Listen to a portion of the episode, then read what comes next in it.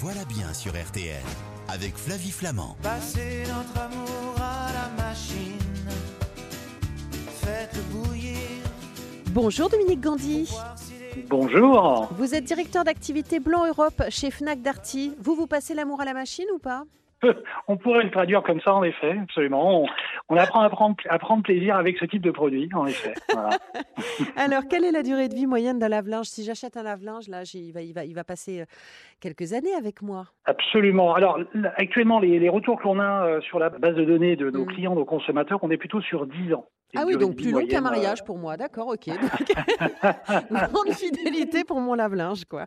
Absolument, absolument. Voilà. Pourquoi les lave-linges mécaniques ont été remplacés par des lave-linges électroniques? En fait, on dit que les machines d'avant, bah, elles duraient beaucoup plus longtemps.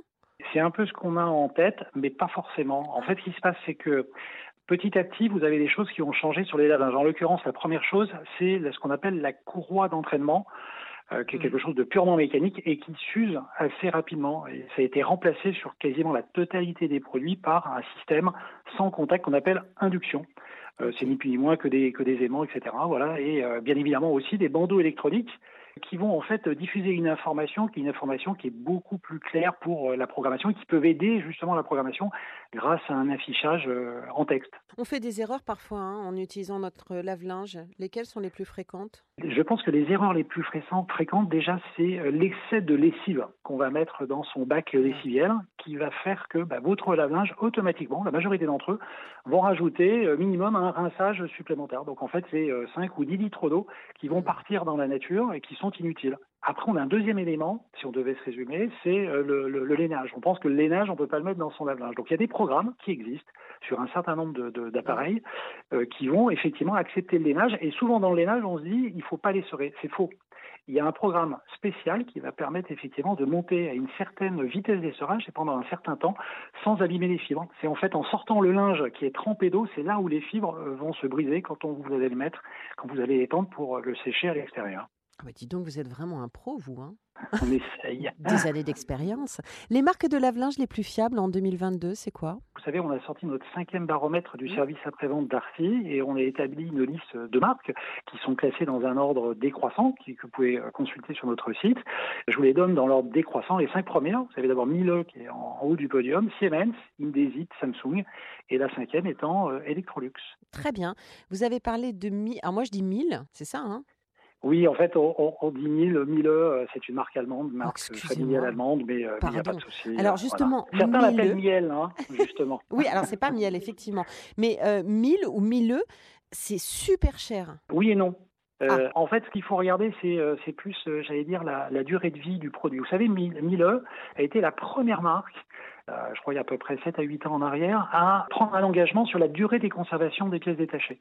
Et ça, c'est le premier message qui est envoyé euh, auprès de, de nos clients, nos consommateurs, c'est-à-dire, voilà, si je conserve tant d'années, en l'occurrence 15 ans, ça veut dire que je m'engage à réparer le produit jusqu'à 15 ans. Et en fait, ces produits ont une durée même d'utilisation, ils sont testés en usine, jusqu'à une vingtaine d'années. Il faut raisonner en nombre de cycles. En fait, un produit Miele, c'est environ 5000 cycles. Une machine, on va dire d'une autre marque, c'est environ 3500 cycles. Donc en fait, elles sont testées pour durer plus longtemps, donc elles utilisent des matériaux plus résistants, et ce qui en fait effectivement un coût euh, en apparence plus élevé. Mais après, il faut raisonner en, en fréquence d'utilisation. Bien, monsieur.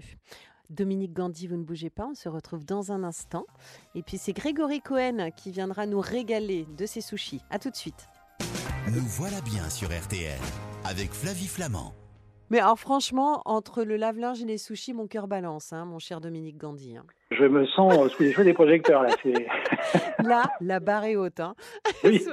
Merci d'être avec nous en tout cas. Vous êtes directeur d'activité Blanc Europe chez euh, Fnac Darty et avec vous, on parle donc des lave-linges.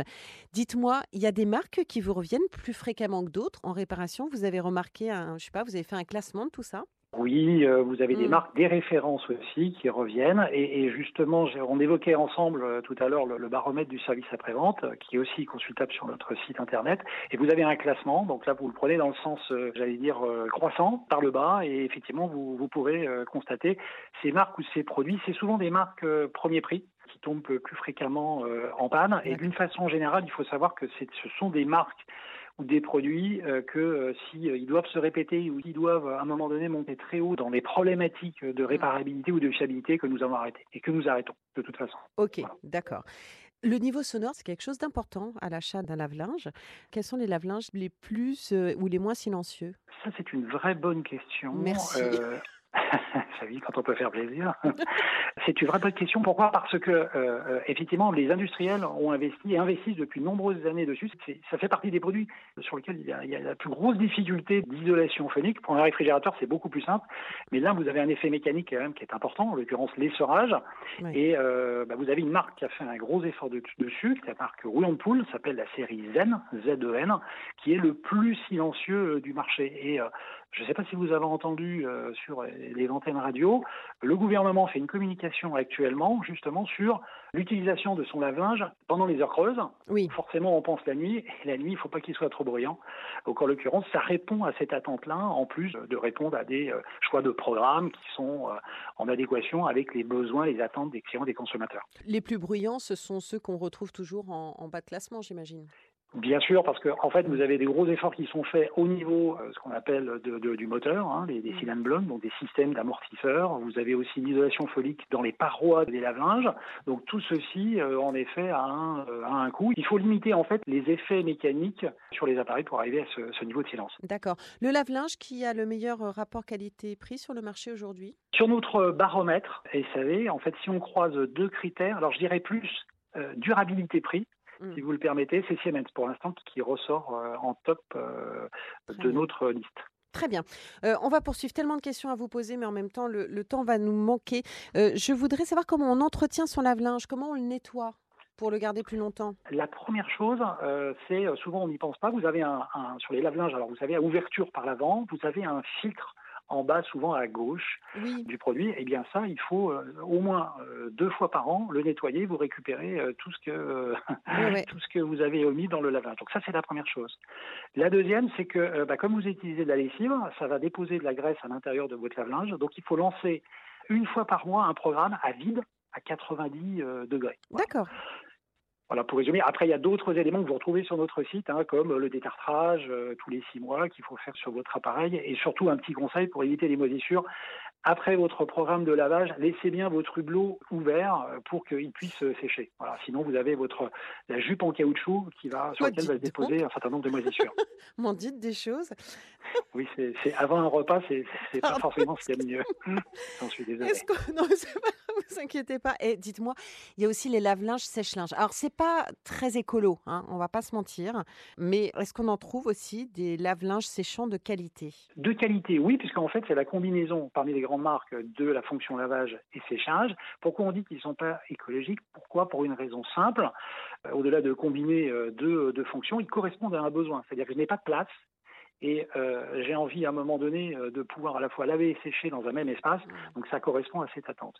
Donc ça, c'est déjà le premier point. Pourquoi euh, c'est pas très écolo? Parce que ça utilise entre 20 et 30 litres d'eau pour sécher. Vous avez certaines marques qui ont euh, développé en fait une technologie qui s'appelle la pompe à chaleur. On a ça sur quelques sèche-linges aussi. Euh, cette technologie-là permet, et, euh, sur ce type de produit, de réduire notoirement la consommation et surtout, c'est un séchage par air et non plus par eau. Donc en fait, vous répondez à cette question, un, vous ne consommez plus, vous ne surconsommez plus d'eau, c'est 20 ou 30 litres, et surtout, vous diminuez notoirement votre consommation électrique. Donc là, ça permet de répondre à vos, euh, à vos attentes.